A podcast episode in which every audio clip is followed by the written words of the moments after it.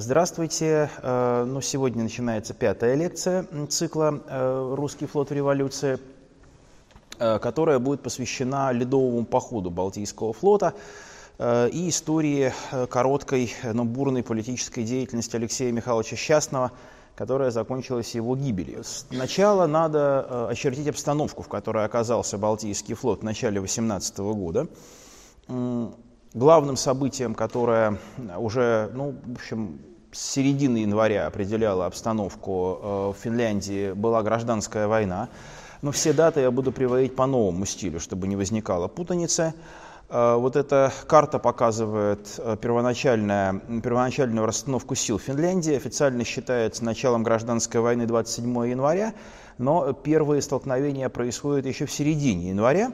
И, э, казалось бы, э, красные финны занимали небольшую по площади часть Финляндии, но на этой площади было сосредоточено две трети населения и три четверти промышленного потенциала Финляндии. То есть, э, собственно, поначалу у красных финнов позиции были значительно лучше, чем у белых финнов. Но в тылу у каждой стороны было несколько городов, которые были заняты их противниками – но вот э, с, такого, э, с такой расстановки сил начинается гражданская война, и гражданская война в Финляндии была в определенной степени таким прообразом гражданской войны в России. Ну и единственное другое дело, что по своему ходу и исходу она больше напоминает гражданскую войну в Испании. 1936-1939 года, так же точно, как и в Испании, у республиканского правительства, у красных финнов первоначально было больше ресурсов и э, более важные территории они занимали, но э, позднее выяснилось, что они не смогли этим воспользоваться в должной мере. Но и Балтийский флот э, оказался практически целиком на территории, которую контролировали красные финны, Поэтому никакого первоначально волнения за судьбу Балтийского флота в Петрограде и на самом флоте не возникло. Предполагалось, что революция в Финляндии победит, и Балтийский флот будет продолжать базироваться на те же базы, на которые он базировался и э, раньше. Ну, вот здесь э, показан более подробно ход событий гражданской войны. Э, и, в общем-то, она шла с переменным успехом, я бы даже сказал, что красные имели определенный перевес. Э, но э, постепенно э, белые финны начали получать помощь от Швеции, шведских офицеров. Около ста с первых дней гражданской войны вступило в белые финские отряды рядовые добровольцы из Швеции. В Финляндии оказался личный состав 27-го прусского егерского батальона, который воевал на стороне Германии. Ну и постепенно белым удалось создать сравнительно боеспособные вооруженные силы. Они первыми перешли к всеобщей мобилизации. Э, ну и постепенно положение красных финнов начало осложняться все больше и больше, а э, в начале апреля оно стало э, совсем плохим, потому что в Финляндии высадились немцы. Ну и кроме гражданской войны в Финляндии, вторым важным фактором, который очень сильно влиял на обстановку, была зима и лед на Финском заливе. Вообще, по представлениям того времени, э, вывод кораблей Балтийского флота из Гельсинфорса э, до э, начала ледохода считался невозможным. Но несмотря на то, что в составе Балтийского флота находилось несколько мощных ледоколов, тем не менее никто никогда до этого никакие корабли в большом количестве, вот в такие самые серьезные зимние месяцы, в январе, феврале, в марте по Финскому заливу не водил и опыта такого не было. Поэтому, когда обсуждался вопрос о выводе кораблей из Гельсинфорса, э, то, в общем-то, аксиомой считалось, что до э, наступления ледохода вывести корабли из Гельсинфорса не удастся. И из этого исходили все участники этих событий. Э, ну и надо... Это действительно потом оказалось не так, но только благодаря подвигу моряков Балтийского флота. То есть при нормальных условиях действительно вывести корабли из Гельсинфорса было нельзя. А, но в это время э, Балтийский флот находится в таком демобилизационном состоянии, э, постепенно увольняются старшие возраста, этот процесс начался еще в декабре месяце, э, и надо сказать, что флот все-таки держался более организованно, чем сухопутная армия. Есть такого стихийного бегства массового с флота, как из армии, не было. Э, хотя процесс невозвращения из отпусков усиливался. Э, моряков в довольно большом количестве отпускали в отпуск зимой, но и все больше и больше их не возвращалось. Но вот есть цифры по линейному кораблю Андрей Первозванный. э, экипаж которого состоял примерно из 800 человек, из них уже 336 числилось не вернувшимися из отпуска в конце января 2018 года но и некоторое количество было демобилизовано. Но при этом все-таки э, моряки, э, ну как бы сказать, самопроизвольно с флота все-таки не убегали. То есть все-таки или в отпуск уезжали, или демобилизовывались. И это тоже важное обстоятельство, потому что э, потом события показали, что моряки к самоорганизации все-таки способны. Но в руководстве флотом царил разброд, потому что еще с ноября официально пост командующего флотом был упразднен. И во главе флота оказался Центробалт. Э, у Центробалта был военный отдел, э, который должен был вырабатывать оперативные приказы.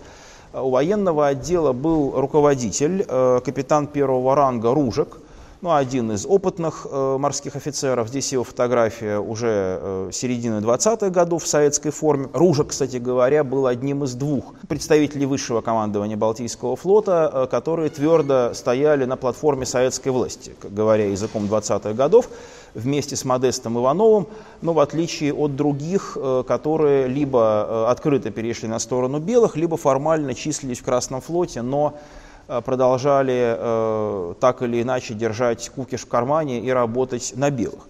Э, ну вот Развозов как раз относился к тем, кто формально числился в Красном флоте до своей смерти, но был участником ряда антисоветских заговоров.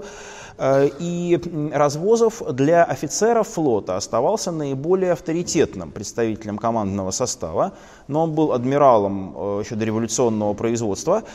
И э, Развозов э, находился в сложных отношениях с Центробалтом, но вообще доминантой поведения офицеров в это время было выжидание. Офицеры все время чего-то ждали. И осенью 17 года они ждали учредительного собрания. И они э, делали вид, что не признают советское правительство под предлогом того, что учредительное собрание будет хозяином земли русской.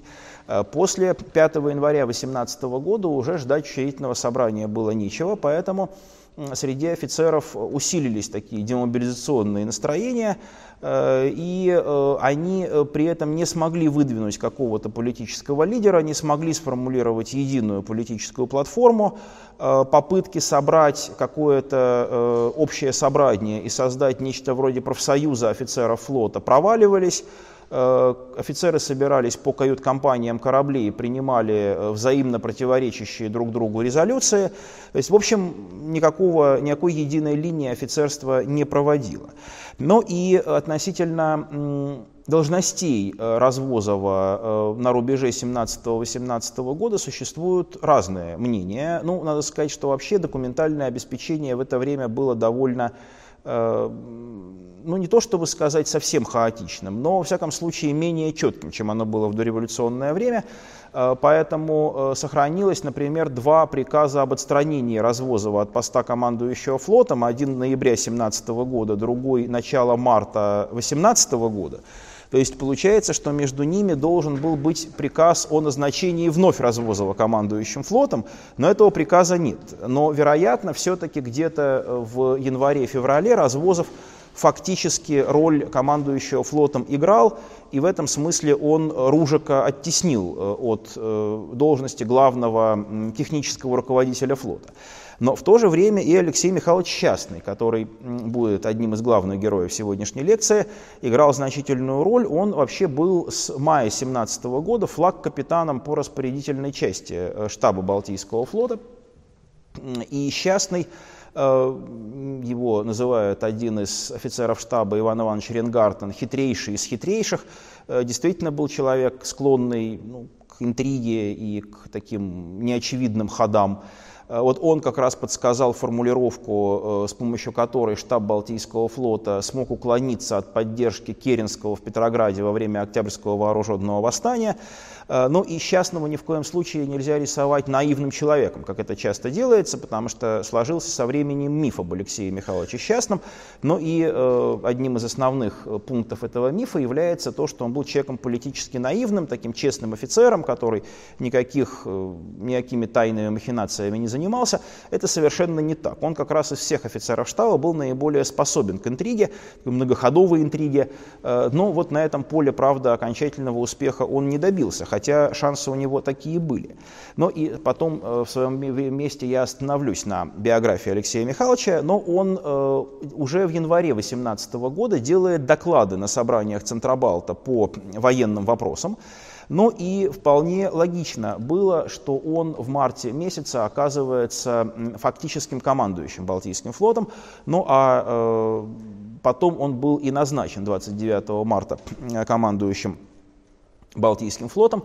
А, хотя, опять же, относительно должности, тут тоже надо оговориться, что э, параллельно э, в это время использовалось название и командующий Балтийским флотом, и начальник морских сил Балтийского моря, потому что в предыдущий период несколько раз эта должность переименовывалась.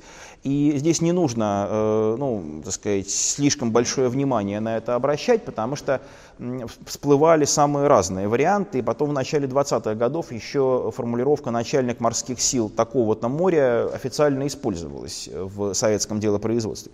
Ну а э, наверху слайда э, флаг командующего флотом, дополненный буквами РСФСР. Э, то есть это э, вариант флага командующего флотом, который по воспоминаниям использовался в начале 18 года. Хотя ни фотографий, ни подлинных э, образцов не сохранилось.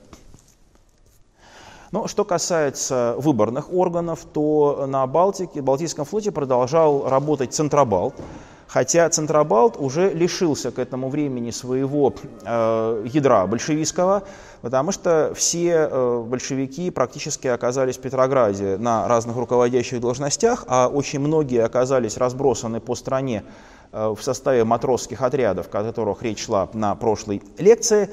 И, э, в общем-то, в Центробалте тон начали задавать не большевики. Большевики оказались в меньшинстве в Центробалте уже в январе 18 года. Но, э, кроме того, популярность анархистов среди матросов, видимо, росла. То есть вообще процесс э, такого поливения матросской массы, он не остановился осенью 17 года на поддержке большевиков, а симпатии начали смещаться определенной части матросов еще дальше влево. Ну, о чем, опять же, в прошлое, время прошлой лекции был разговор. И э, одним из принципиальных вопросов был вопрос о выборности или назначаемости комиссаров флота, потому что э, Центробалт выступал за выборность комиссаров, но опыт э, ноября-декабря 17 января 18 года показал, что выборных комиссаров невозможно привлечь к ответственности. Есть в случае, если они оказывались, ну, в общем-то, бестолковыми, то снять их было невозможно, не вызвав очень серьезную негативную реакцию у их избирателей, потому что избиратели, естественно, возмущались почему их избранника снимают. И Дыбенко уже 19 января, как нарком по военно-морским делам, начинает постепенно назначать комиссаров в определенные части. И это вызывает целый ряд столкновений с Центробалтом, но в конце концов удается переломить ситуацию. Ну, в Петрограде подобная же была ситуация. Здесь Дыбенко противостоит с законодательным советом морского ведомства, который был главным выборным органом в центре. Но здесь, э, я бы сказал так, логика повседневного управления приходила в противоречие с таким революционным порывом и стремлением к демократии. А, но и э, в итоге э, Николай Федорович Измайлов, большевик, оказался комиссаром Балтийского флота, э, но ненадолго, потому что, собственно, во время самого ледового похода его сменяет Евгений Семенович Блохин, левый эсер, но про которого вообще очень мало известно, неизвестны даты его жизни, известно, что он был левый эсер, вот нет его фотографии, Э, известно, что он эм, после своего снятия с поста э, комиссара, главного комиссара Балтийского флота в связи с делом Счастного Э, участвовал в гражданской войне в качестве сотрудника рефтрибуналов, но после гражданской войны его следы теряются. То есть, видимо, он не занимал каких-то ответственных постов после этого, ну, а, возможно, и умер э, вскоре после гражданской войны. Э, но и его сменил Иван Петрович Флеровский, который к флоту не имел отношения, но если и Измайлов, и Блохин были матросами, то Флеровский был человеком гражданским, но он был достаточно стойким большевиком и в качестве комиссара проявил себя в острый период э, мая-июня э, 2018 года очень неплохо. Гражданская война в Финляндии сразу же сказалась на положении Балтийского флота тем, что финны начинают захват э, судов флота. И первыми жертвами оказались ледоколы Балтийского флота. Владение ледоколами было ключевым вопросом этого момента, потому что тот, кто владел ледоколами, тот мог поддерживать сообщения по Финскому заливу. Еще в январе финны захватывают ледокол Сампо, но это было, ну, как бы сказать, не очень страшно. Э, вот в марте развернулись события действительно неприятные. Были захвачены два самых мощных ледокола – Тармо и Волынец.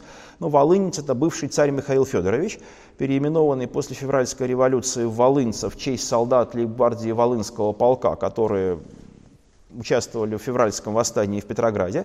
Э, и если э, Тарма был э, финским ледоколом, мобилизованным во время войны в состав Балтийского флота, то Волынец был приписан к Ревельскому порту и к Финляндии не имел отношения. А финны захватывали суда под флагом возвращения финской собственности, мобилизованной в Балтийский флот. Но, собственно, там юридические, конечно, аспекты были совершенно не важны.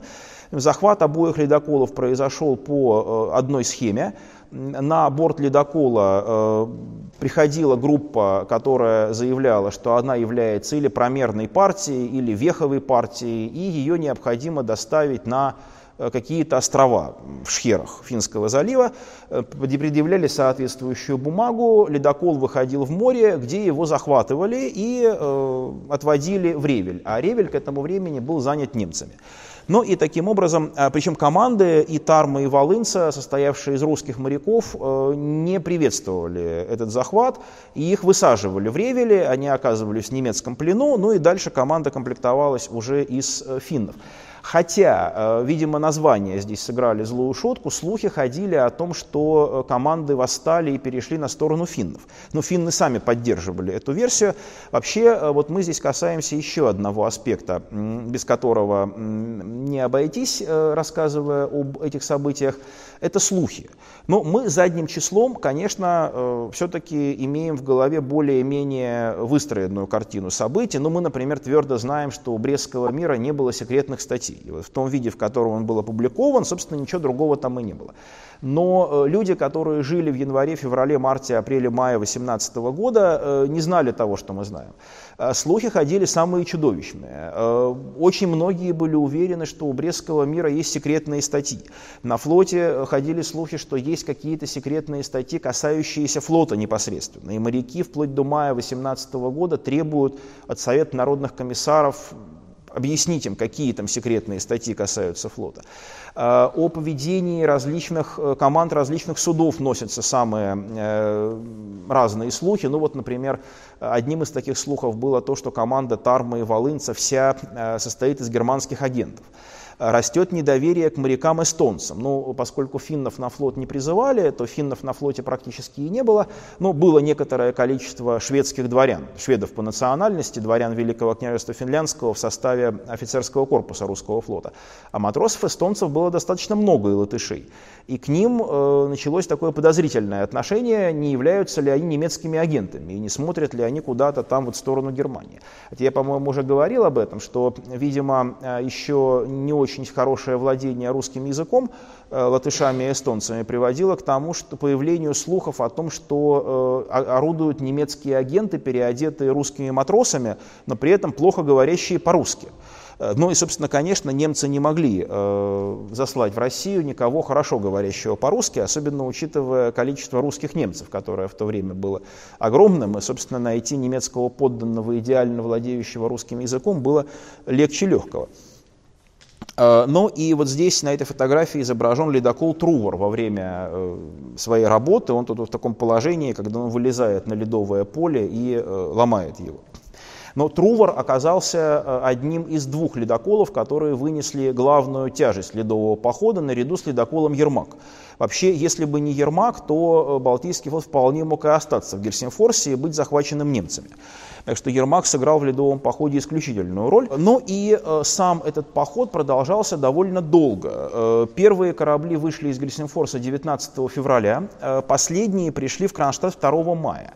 Причем здесь речь идет только о боевых кораблях, э, о э, торговых судах речи здесь не идет, э, потому что в Гельсинфорсе осталось свыше 50 торговых судов, которые были мобилизованы в русский флот, И потом еще в мае и июне советское правительство пыталось их получить у финнов, но безуспешно. И э, в конце концов итоги этой тяжбы были подведены только при заключении Тартусского мирного договора в 1921 году с Финляндией.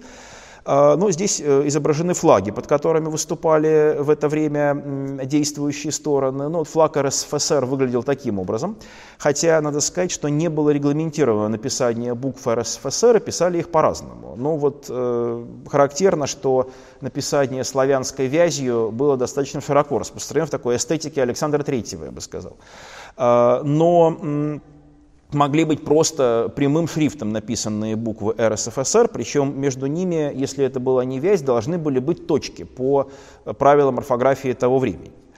Э, соответственно, финский флаг выглядел вот таким непривычным образом, и он оставался таким до конца 18 года, э, когда финны э, решили, что он слишком похож на флаг Советской России, и заменили его на привычный нам флаг, а в основу, кстати, финского флага лег флаг Гельсинфорского яхт-клуба потому что во всех яхт-клубах Российской империи в конце XIX века появились флаги в виде белого полотнища с синим прямым крестом, и в крыже располагался герб города, э, ну, собственно, в котором этот яхт-клуб находился.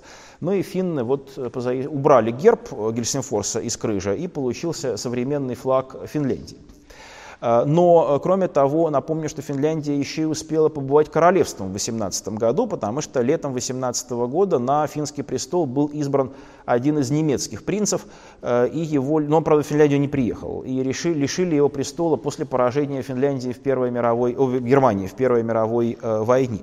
Ну а немецкий флот сыграл э, серьезную роль э, в этом противостоянии тоже.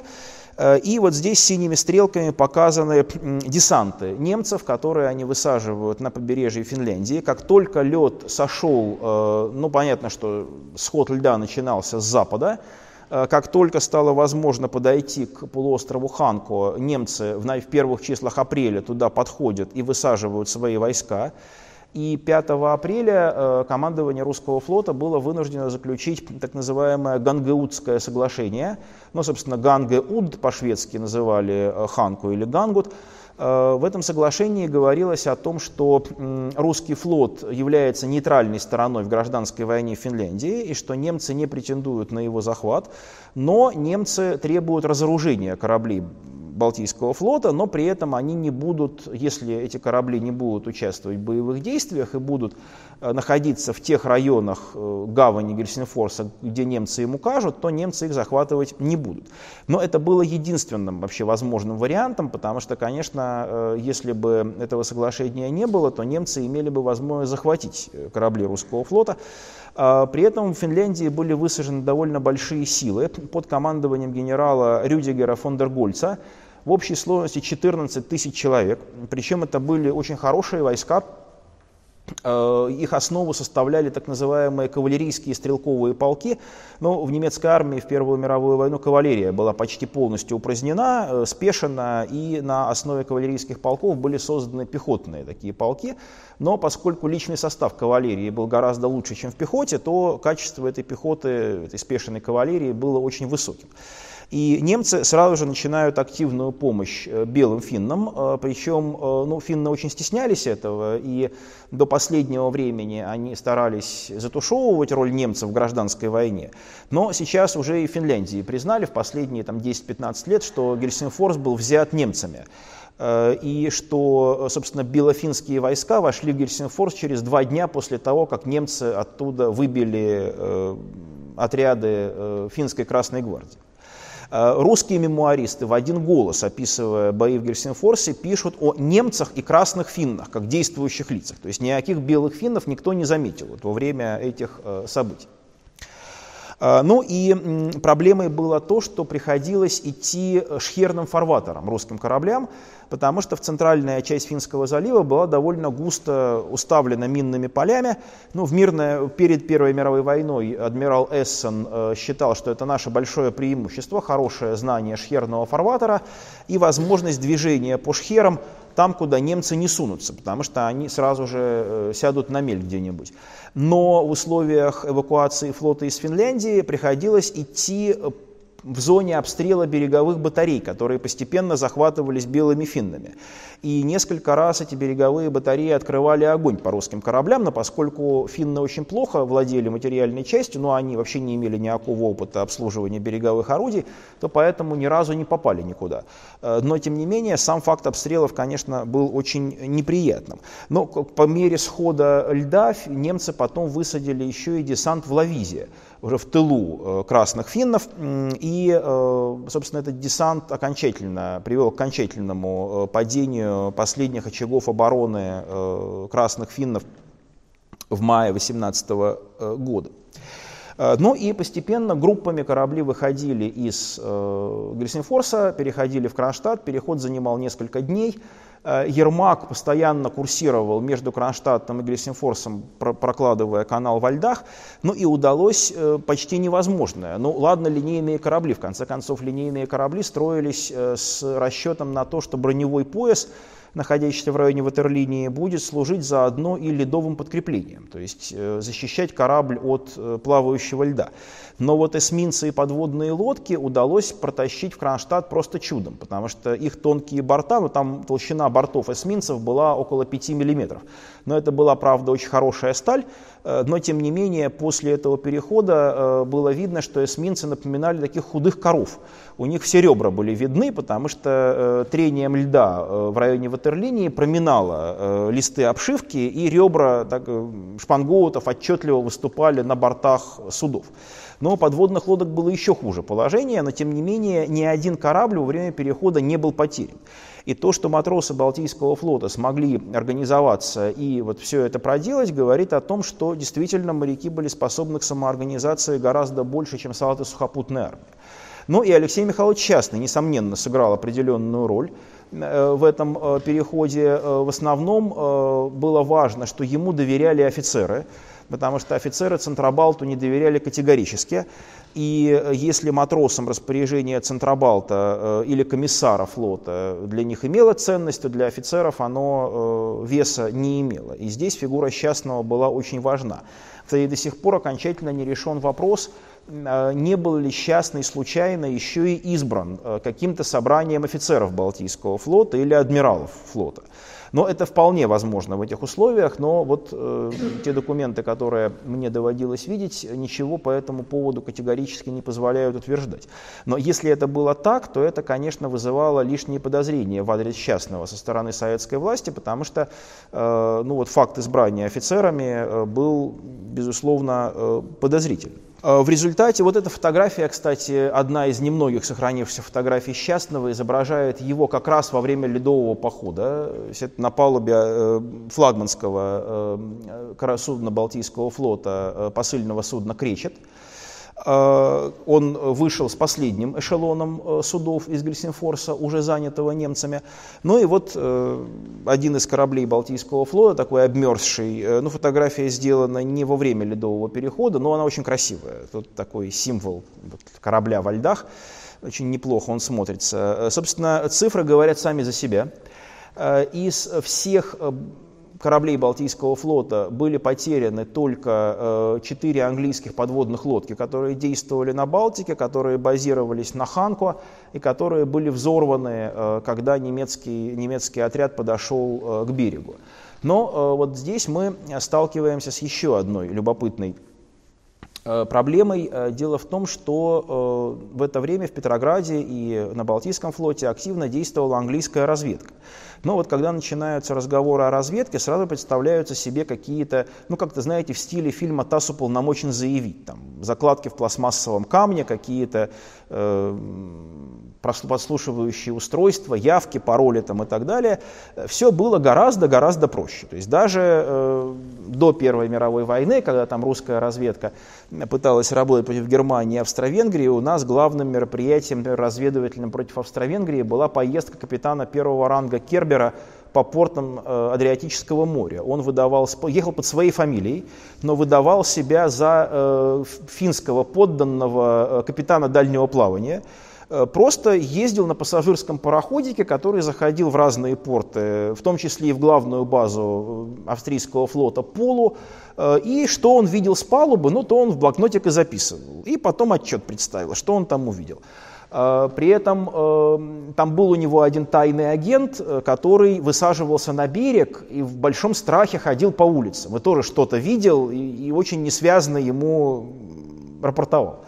То есть, в общем, э, не надо. Э, другое дело, что слухи о разведках были самые страшные. Ну, многие до сих пор верят, что в башне э, дома Зингера находилась радиостанция мощная, с помощью которой немцы передавали какие-то секреты из России. То есть, на самом деле все было гораздо проще, гораздо доморощеннее. И английская разведка тоже была не абы какая у нас э, в России. Во главе английской разведывательной миссии был поставлен капитан Кроми. Э, Фрэнсис Ньютон Аллан, э, ну, капитан это капитан второго ранга по русским, э, на русские чины переводя, он командовал в начале войны подводной лодкой, потом он командовал всеми четырьмя английскими подводными лодками на Балтике, был такой рубаха, парень, хороший подводник, но поскольку никого другого из английских офицеров здесь не было, то англичане его оставили в России после эвакуации экипажей подводных лодок в Мурманск и сказали, что он будет руководить разведкой. Но он и руководил, поскольку у него было много приятелей среди офицеров Балтийского флота, он как-то с ними, видимо, и общался.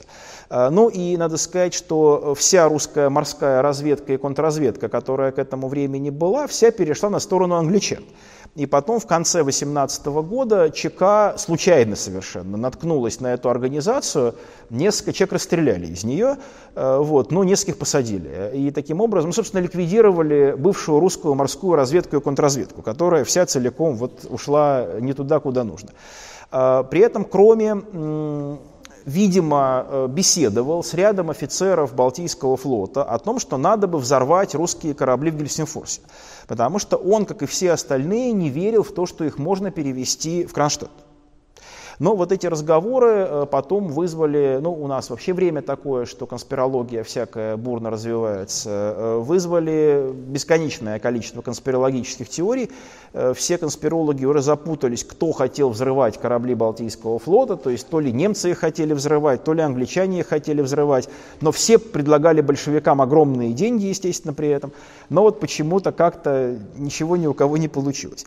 Но вообще, конечно, дальше разговоров кроме дела пойти и не могло, потому что матросы психологически были абсолютно не готовы в начале 18 года взрывать Балтийский флот в Гельсинфорсе, точно так же, как они были не готовы это делать в мае 18 года в Кронштадте.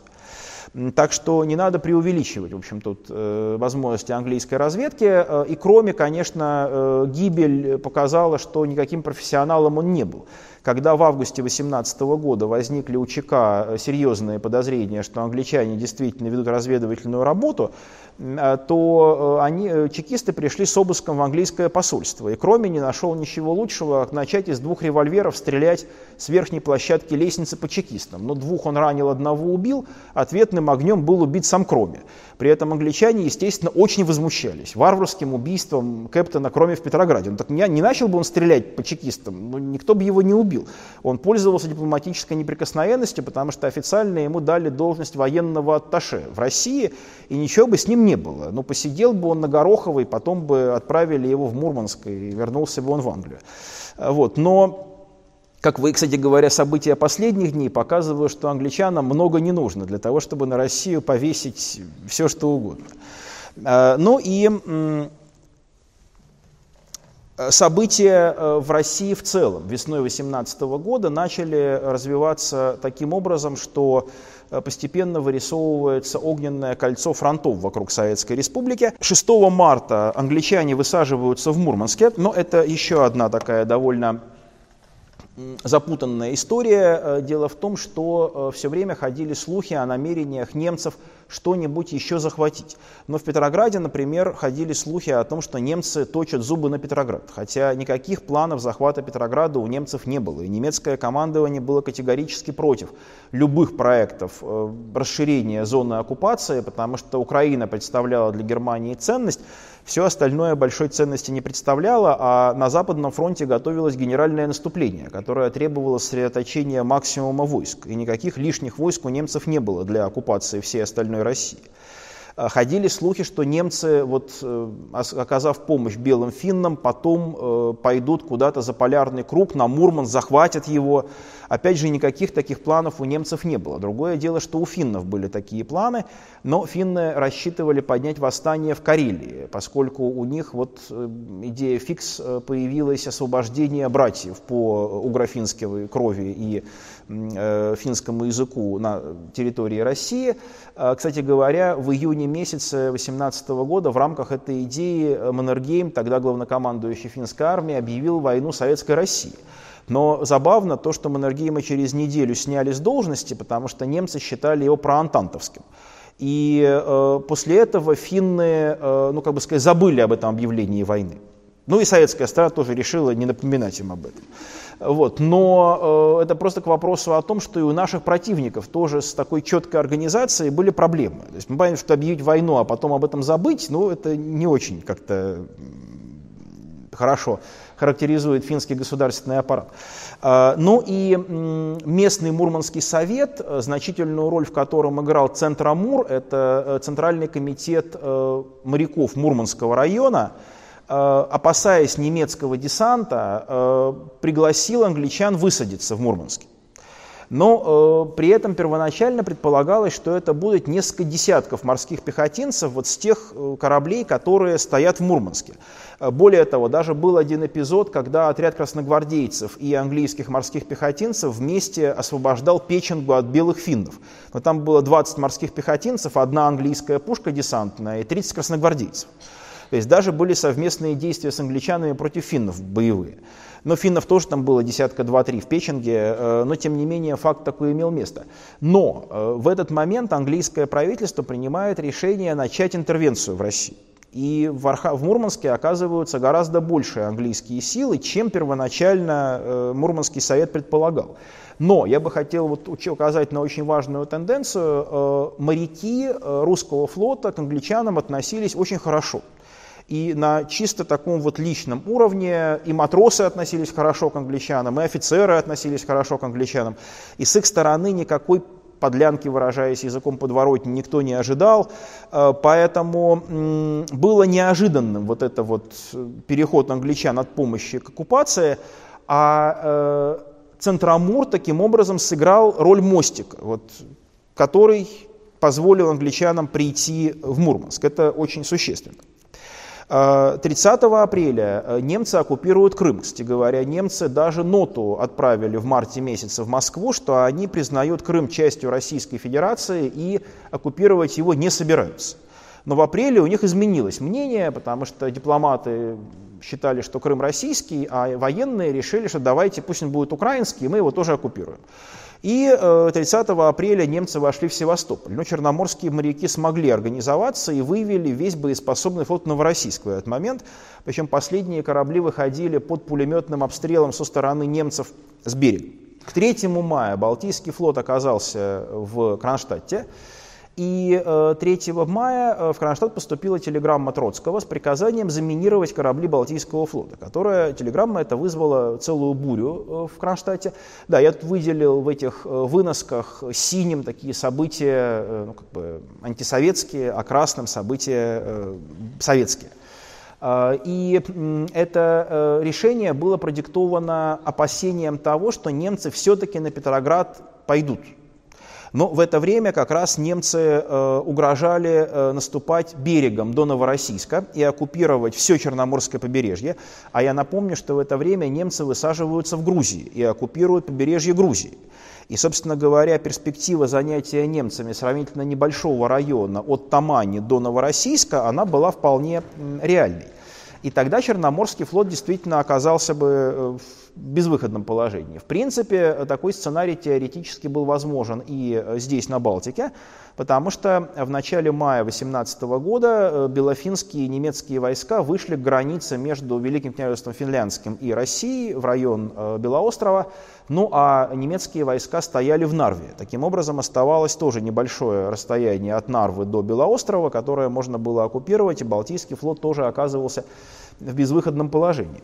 Но и э, в связи с этим было решено заминировать суда Балтийского флота. Кстати говоря, этими же расчетами был, продиктовано, был продиктован приказ о затоплении Черноморского флота, о чем еще у нас будет разговор впереди. То есть, собственно, советское правительство никому флот отдавать не собиралось. И никаких денег за флот ни у кого брать не собиралось. Оно собиралось поступить, как, ну, собственно, должно поступить любое нормальное правительство, что, понятно, боевые корабли лучше уничтожить, чем отдать э, противнику. А, но на Балтике вот это вот густой суп из слухов, который так сказать, кипел в головах моряков, он, естественно, не давал адекватно оценить ситуацию, и начались слухи о том, что теперь уже ну, то ли немцы, то ли те же англичане тоже дали какие-то деньги, чтобы флот был взорван. А в распоряжении Троцкого была одна, ну, как оказалось потом, не очень правильная позиция. Троцкий э, дал директиву Э, обеспечить материально семьи тех, кто э, вызовется добровольцами вот, подрывать эти заряды на кораблях. Потому что вообще Троцкий вполне, э, ну это было и правильно, он не очень верил в то, что э, моряки способны на какой-то такой бескорыстный альтруистический порыв. И э, ну, были примеров довольно много, что без э, посулов конкретных крупных сумм ничего не произойдет. И вопрос о повышении жалований моряками обсуждался на все лады с мая 2017 года, и они постоянно это повышение жалования добивались. Но и, в общем, э, со стороны Троцкого в этом не было ничего, кроме желания обеспечить проведение э, этой акции в жизнь. Но балтийцы восприняли это так, что деньги Троцкий уже получил от кого-то. И вот эти деньги, значит, кому-то будут тут распределены. И это вызвало нездоровый ажиотаж. А, но тем более, что командующий флотом Счастный огласил секретную телеграмму Троцкого с распоряжением заминировать флот на третьем съезде Балтийского флота, о чем мы еще э, поговорим. А, соответственно, в качестве реакции на это 11 мая э, происходит в морском э, кадетском корпусе собрание представителей команд кораблей, находящихся в Кронштадте и Петрограде, и там они выносят резолюцию, в которой э, требуют передать власть Петрограде морской диктатуре Балтийского флота. А надо сказать, что после отъезда правительства в Москву Петроградская коммуна во главе с Зиновьевым ну, не пользовалась таким большим авторитетом, каким пользовалось советское правительство во главе с Лениным в Петрограде. И обсуждался все время вопрос о том, что надо как-то его укрепить или подкрепить. И вот этот лозунг морской диктатуры Балтийского флота я бы тоже подчеркнул, потому что в Баку спустя несколько месяцев тоже дело вот начнется с э, диктатуры Центрокаспия, а закончится английская оккупация. Э, ну и 14 э, мая происходит взрыв форта Ино, но этот форт замыкал э, укрепление Кронштадта э, и находился на финской территории. Причем с финским советским правительством был заключен договор об обмене Печенги на форт Ина. А белые финны, они собственность на Печенгу свою признали и Ина еще не отдали. А, ну и э, попытка удержать в Ина наш гарнизон на финской территории, она была обречена на провал, потому что немцы грозили атакой форта Ина, а гарнизон был довольно разложившийся. И надо сказать, правда, надо сказать, что разложение было с обеих сторон, и регулярно возникали пьяные перестрелки между э, красными частями и финскими в районе форта Ина. Вообще, надо сказать, что наши северные соседи тоже отличались тем, что если они выпивали чуть больше, то начинали буянить. И во время не только гражданской войны, в 20-е годы еще регулярно сборы щуцкоровцев на финской стороне границы заканчивались стрельбой в сторону э, Советского Союза или просто стрельбой там в воздух ну, от радости. И это все время вызывало э, переписку советских пограничников, которые все время дергались и нервничали по этому поводу. Ну и э, было решено взорвать форт Ина и отступить. Это э, было правильным решением, потому что воевать с Германией из-за форта Ина было совершенно ну, и неправильно, и невозможно. Ну и, наконец, 25 мая начинает чехословацкий мятеж, который, собственно говоря, открывает э, этап полноценной гражданской войны в России. И, собственно, ведь чехословацкий мятеж-то начался с другого, тоже совершенно естественного распоряжения Троцкого. Э, Троцкий распорядился разоружить чехословацкий корпус, и частично этот приказ был выполнен, потому что, вообще говоря, абсолютно ненормальным является положение, когда на территории независимого государства находятся иностранные войска э, вооруженные. И чехи э, частично разоружились, но в последний момент решили, что не надо разоружаться. Ну и в итоге, э, поскольку они подчиняли французскому командованию, то оказалось, что силы Антанты у нас э, прямо почти на Волге находятся, и э, тут же Верховный военный совет Антанты принимает решение быстренько дойти чехами до Москвы и свергнуть советское правительство. Но, собственно, с этого и начинается гражданская война. Ну а тем временем Народный комиссар по военно-морским делам Троцкий, свеженазначенный, пытается строить регулярную Красную Армию, и флот в это время был четкий взят курс на привлечение старого офицерства. Кстати, в апреле месяце э, было опубликовано э, написанное контр-адмиралом Альтфатором, который стал правой рукой Троцкого по управлению флотом, положение об управлении Балтийским флотом, которое не предусматривало никаких выборных органов и которое возвращало э, назначаемых командиров, ну и устанавливало назначаемых комиссаров. Причем любопытно, что Алексей Михайлович Счастный на том же самом третьем съезде Балтийского флота очень критиковал это э, положение. Хотя, казалось бы, как кадровому офицеру ему нужно было его приветствовать, потому что он буквально там за полгода до этого очень возмущался всевластием выборных органов на флоте. Это еще один любопытный момент, который доказывает, что Счастный был гораздо более сложной фигурой, чем он иногда кажется. Ну и э, что же э, говорил сейчас на третьем съезде Балтийского флота? Ну это его довоенная фотография еще э, в чине лейтенанта. Он, это цитаты из конспекта его выступления, который сохранился, который хранится в Российском государственном архиве военно-морского флота, э, который частично опубликован. Там, правда, он написан, конечно, таким почерком и с такими сокращениями, что опубликован он э, частично, потому что я пытался вот после этой публикации посмотреть на него в подлиннике, и надо сказать, что не продвинулся дальше э, публикаторов в расшифровке э, текстов Счастного. Но там несколько мест удалось расшифровать, но, в общем, действительно, это трудночитаемый документ. Но здесь я немножко раскрыл тут некоторые сокращения. Э, значит, Счастный намекает о том, что все творчество власти по отношению к флоту заключается только в приказе о минировании Балтийского флота, но 6 месяцев имеется в виду с ноября, то есть, понятно, с Октябрьского вооруженного восстания. Офицеры не верят в способность правительства защищать Россию. И э, Счастный заявляет делегатам съезда, что он хочет делать то, что считают нужным матросы, но из этого ничего не выходит. И, собственно говоря, я бы оценил выступление Счастного на съезде и его э, вот, э, политику в апреле 2018 года как попытку, э, играя на таких стихийно-демократических настроениях матросов, которым не нравилось то, что советское правительство постепенно ликвидирует выборные органы и возвращается к централизации и единоначалию, Э, пытался э, на этом сыграть в свою политическую игру.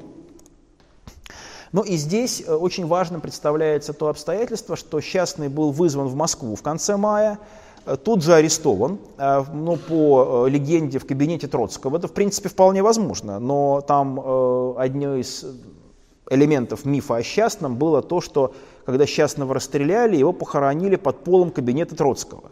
Но вообще ощущение складывается, что э, в духе Толкина многие вещи трактуются, и э, у нас понятно, что Сталин, там, Троцкий это были черные колдуны, которые умели управлять зомби, поэтому они расстреляли многих людей, чтобы зомби было побольше.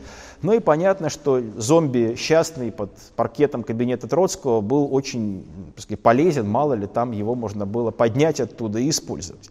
Но, конечно, э, как бы сказать, все это категорический маразм, э, вот, но э, действительно при обыске у Счастного в портфеле были обнаружены среди прочих документов очень любопытных шесть фотокопий.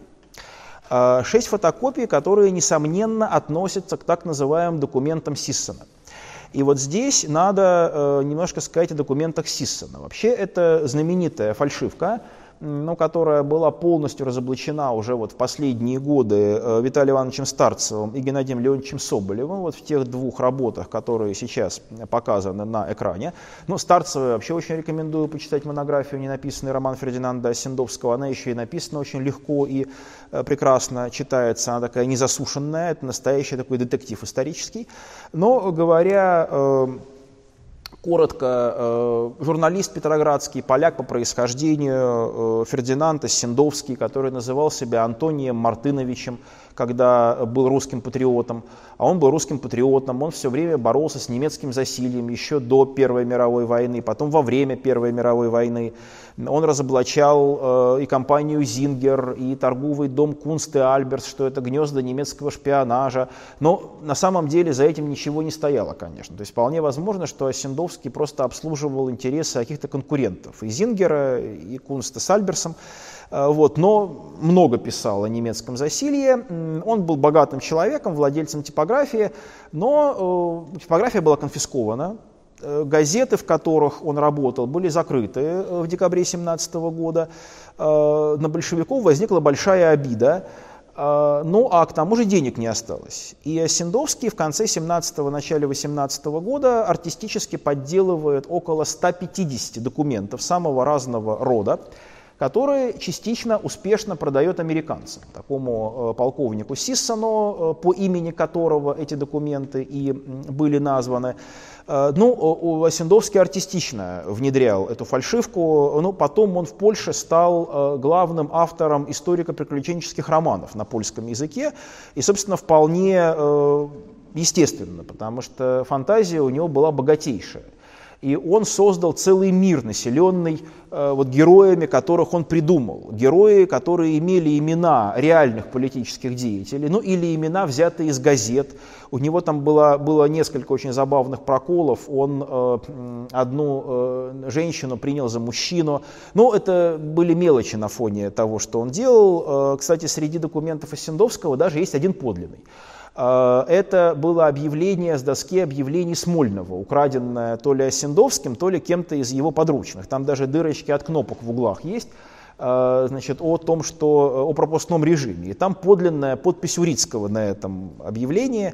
Э, подписи он неплохо подделывал, э, бланки он в своей типографии печатал. И вот он, естественно, не подлинные документы продавал, а фотокопии, потому что ну, он же объяснял, что нельзя же со стола у Ленина утащить там подлинные документы. Ленин хватится. Э, он э, Сисону скормил историю о том, что во время переезда правительства в Москву там были разбиты какие-то ящики, в которых матросы искали золото, а там оказались документы, и вот агенты Осендовского эти документы смогли изъять. В общем, все было очень здорово придумано, и действительно можно было роман написать об этом. Эти, и тот же Эдгар Сиссон до своей смерти искренне верил в то, что это подлинные документы, и отстаивал перед Конгрессом США эту позицию. То есть действительно он многих убедил, и до сих пор приходится иногда читать, что это подлинные документы. Ну а вообще сама иде, главная идея этих документов была то, что большевики немецкие шпионы. И э, вообще автором идеи самой был Альбер Тома, французский социалист, который посетил весной 17 года э, Петроград и подкинул эту идею Керенскому. Ну, в, во Франции как раз в 17 году разворачивается несколько громких судебных процессов, в частности Мата Хари, которую потом расстреляли, была осуждена шпионаж в пользу Германии именно в 17 году, и до сих пор спорят, была она шпионка или не была, но тогда на расстрел э, хватило.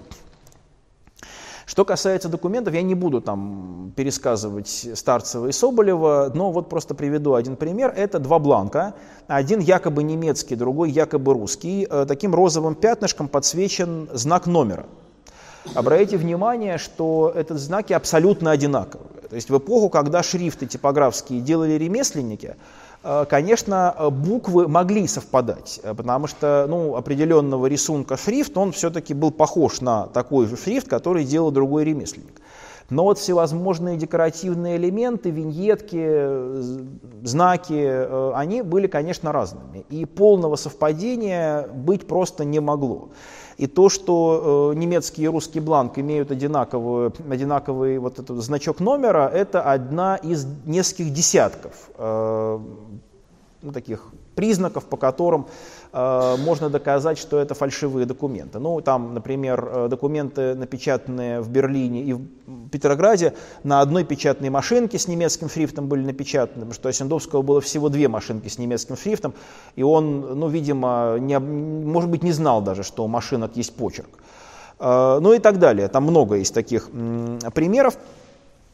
Кстати, у Осендовского был очень любопытный э, такой предрассудок. Он никогда не повторял делопроизводственные номера документов, даже если эти документы исходили из разных учреждений. Видимо, он вел реестр этих фальшивых документов, чтобы не э, проколоться.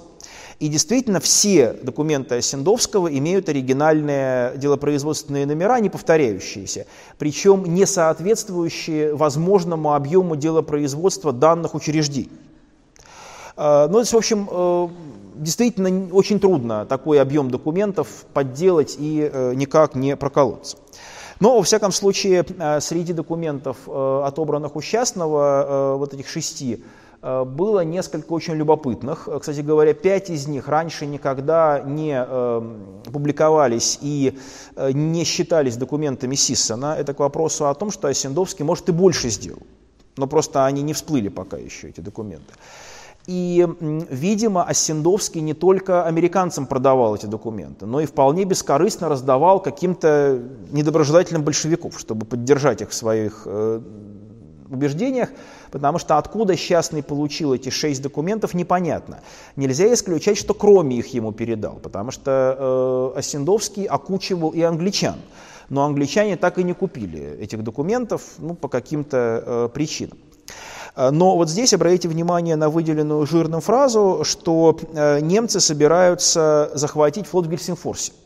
И они борются против Дебенко, который хочет взорвать флот в Гельсинфорсе. То есть получается, это документ 3 э, марта, то есть получается, что немцы 3 марта собираются флот захватить в Гельсинфорсе. Очень хорошо. Значит, в следующем документе уже немцы навербовали каких-то шпионов, которые собираются уже взорвать русские корабли в Кронштадте. А, при этом список кораблей очень забавный, но если Петропавловск это действительно один из четырех новейших линкоров, Рюрик единственный броненосный крейсер, но хотя и устаревший, Андрей Первозванный устаревший линкор, но тоже более-менее боеспособный, а Петр Великий это была просто старая галоша, это было учебное судно постройки 1870 года, но в свое время это был лучший в мире броненосец. Но за прошедшие почти 50 лет он абсолютно устарел и не имел никакой боевой ценности, тем более, что с ноября 17 года он назывался республиканец, а не Петр Великий. Видимо, Осендовский надергал какие-то громкие названия, которые в газетах читал, и поместил их в свой э, документ. Это полностью соответствует представлениям Старцева и Соболева о кухне Осендовского.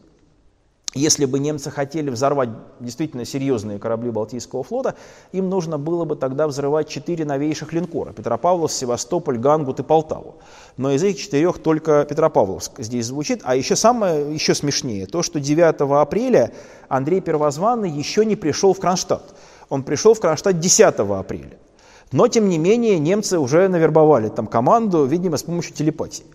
А, опять же, понятно, что Осендовский не знал, когда конкретно какой корабль перешел из Гельсинфорса в Кронштадт, потому что об этом в газетах не писали. А, ну и, э, наконец, вот эм, в пятом документе Осендовский э, использует слухи о том, что команды ледоколов Тарма и Волынь состояли из эстонцев, которые перешли на сторону немцев. Э, слухам это соответствует, реальности это не соответствует. Э, соответственно, э, то, что Счастный держал у себя в портфеле эти документы, не для того, чтобы отдать их Троцкому и спросить, что это такое, потому что Троцкому он их не передал, и они были изъяты при обыске, э, естественно, приводит к мысли о том, что Счастный ехал в Москву с намерением показать их каким-то высокопоставленным морякам, а вообще летом 2018 года, судя по ряду воспоминаний, в Москве э, исключительно много э, таких кружков антисоветской направленности создается, причем э, их посещал даже адмирал Немец, или немец, который потом стал командующим советским флотом, кавалером Ордена Красного Знамени, очень заслуженным человеком. Ну, как минимум один раз он посещал э, такие собрания. Поэтому вполне возможно, что Счастный хотел кому-то из своих коллег это все продемонстрировать. И, вероятно, он верил э, в то, что эти документы подлинные. Но события разворачиваются следующим образом дальше. Счастный был арестован в Москве 27 мая. 18 июня происходит затопление части Черноморского флота в Новороссийске и оставшейся части немцам потому что флот раскололся. А часть моряков решила выполнять э, приказ, отданный по открытым каналам, э, идти и сдаться немцам, а часть моряков решила выполнять секретный приказ, который отменял предыдущий и предписывал затопить флот. Но вот эта вот история с двумя приказами, это был единственный такой вариант маневрирования э, советского правительства, потому что Немцы категорически потребовали передачи флота, а э, самостийные военные действия против немцев ряда э, отрядов на юге России с территории Российской Федерации, они, э, ну, понятно, что обостряли ситуацию и давали немцам в руки э, карты, особенно Таганрогский десант, который провалился. Это была попытка освобождения Таганрога э, силами местными таманскими. Э, вот. Но в результате э, немцы действительно в качестве выкупа за это потребовали Черноморский флот. Но и не отдать приказ о сдаче немцам было нельзя, но в то же время и флот немцам отдавать было нельзя. Поэтому было отдано, отдано эти два приказа. На всякий случай я просто э, вам напомню, что в истории русского флота э, это второй случай организованной сдачи э, нашего флота после Цусимы, но после Цусимы хотя бы это было после проигранного генерального сражения. А здесь часть Черноморского флота просто ушла в Севастополь и сдалась немцам. И это лишний раз показывает, что для значительной части офицеров флота любые немцы были лучше большевиков. И вот здесь как раз вопрос о классовом характере гражданской войны и приходится ставить. Но понятно, что вот эти офицеры, сдавшиеся немцам в, ноябре, в э, июне 18 года, ну, себя уж патриотами выставлять ни в коем случае были не должны. Хотя потом задним числом они все это делали, потому что потом этот уведенный в Севастополь флот оказался после целого ряда передряг под э, Андреевским флагом э, под командованием Врангеля и потом ушел в Безирт. 20-21 июня в Петрограде ситуация обострилась. Э, сначала убийство Володарского, а затем так называемый мятеж минной дивизии. Это попытка выступления моряков-миноносцев, которые стояли на Неве, Э, под лозунгами э, передачи власти в городе э, морякам и отстранения Петроградской коммуны от власти. Другое дело, что этот мятеж, кстати говоря, он был чуть, не, чуть было не поддержан рабочими Обуховского завода, но он не был поддержан всеми моряками и был довольно быстро подавлен. Но и там дело обошлось без стрельбы даже, но сама по себе тенденция была показательная. Э, на следующий день был расстрелян частный, э, его судил военный трибунал при ВЦИК, причем он, частный был расстрелян до официального восстановления смертной казни в Советской России. И, вероятно, э, спешка с исполнением приговора была вызвана именно событиями в Петрограде 21 июня. 6 июля в Москве происходит ЛВСРовский мятеж, в котором активную роль играл матросский отряд Попова, Э, и происходит убийство Мирбаха, и, собственно, главный такой кризис э, в отношениях с Германией э, между заключением Брестского мира и Ноябрьской революцией в Германии. Ну и, наконец, 4 августа высадка англичан в Баку по приглашению Центра Каспия, то есть Центрального комитета Каспийской флотилии, которому власть передали, передала Бакинская коммуна, и таким образом и в Баку э, передача власти флоту оказывается мостиком к британской интервенции. При том, что э, оккупация англичанами Баку не предотвратила оккупации Баку турками, потому что англичане оборонять Баку от турков не стали. Э, и все эти события были охарактеризованы двумя очень разными людьми. Э, верхняя цитата принадлежит генералу Рюдигеру фон дер Гольцу, который командовал летом 18 года, весной-летом 18 года немецкими войсками в Финляндии. А нижняя цитата принадлежит Владимиру Ильичу Ленину. Но видно, что оценки они давали совершенно одни и те же, но просто немножко разными словами. И Владимир Ильич делал это, понятное дело, более четко.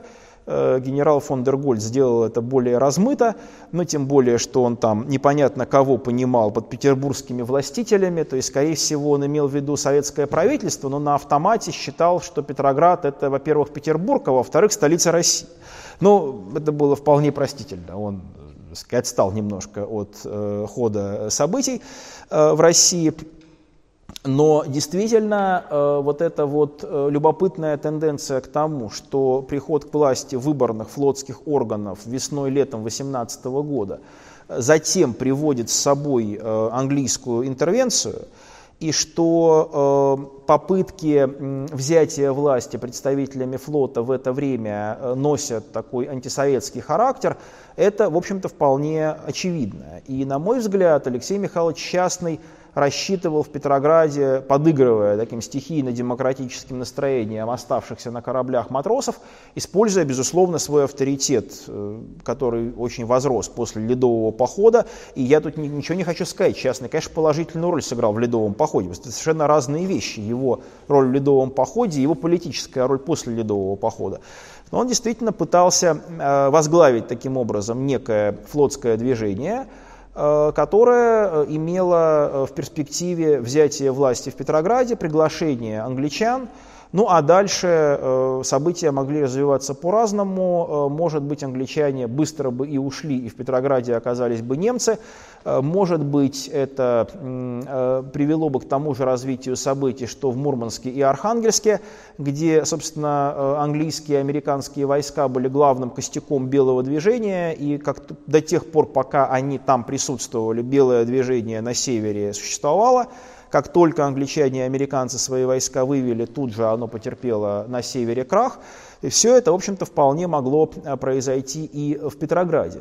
Ну и в этой связи я не считаю, что Алексей Михайлович Частный был невинной жертвой, хотя, конечно, на волне реабилитации в 1995 году он, конечно, был реабилитирован, все были реабилитированы, и в Житомире, его родном городе, в 1992 году улица была названа его именем. Хотя интересно, вот я тут как-то не посмотрел, осталась улица Счастного в Житомире или не осталась на волне последних украинских событий.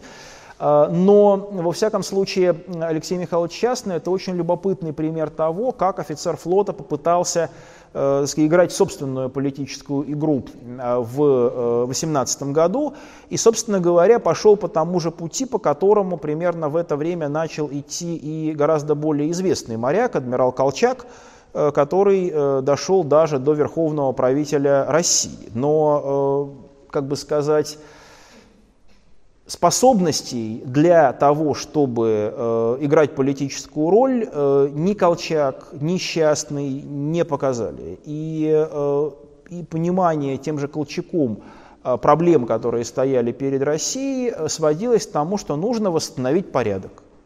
И все. А понятно, что из этой фразы крестьяне сразу же вычитывали, э, что надо вернуть землю помещикам, потому что земля у крестьян – это явный беспорядок. Ну и, собственно, с таким багажом политическим пытаться овладеть властью в России в 18-19 году было невозможно. Но об этом речь у нас пойдет в следующей лекции, которая состоится 18 мая этого года, э, которая будет посвящена участию моряков в гражданской войне. Ну а эта лекция, я надеюсь, будет вскоре выложена на сайте oper.ru и с ней там можно будет ознакомиться. Спасибо за внимание. Я с удовольствием отвечу на ваши вопросы.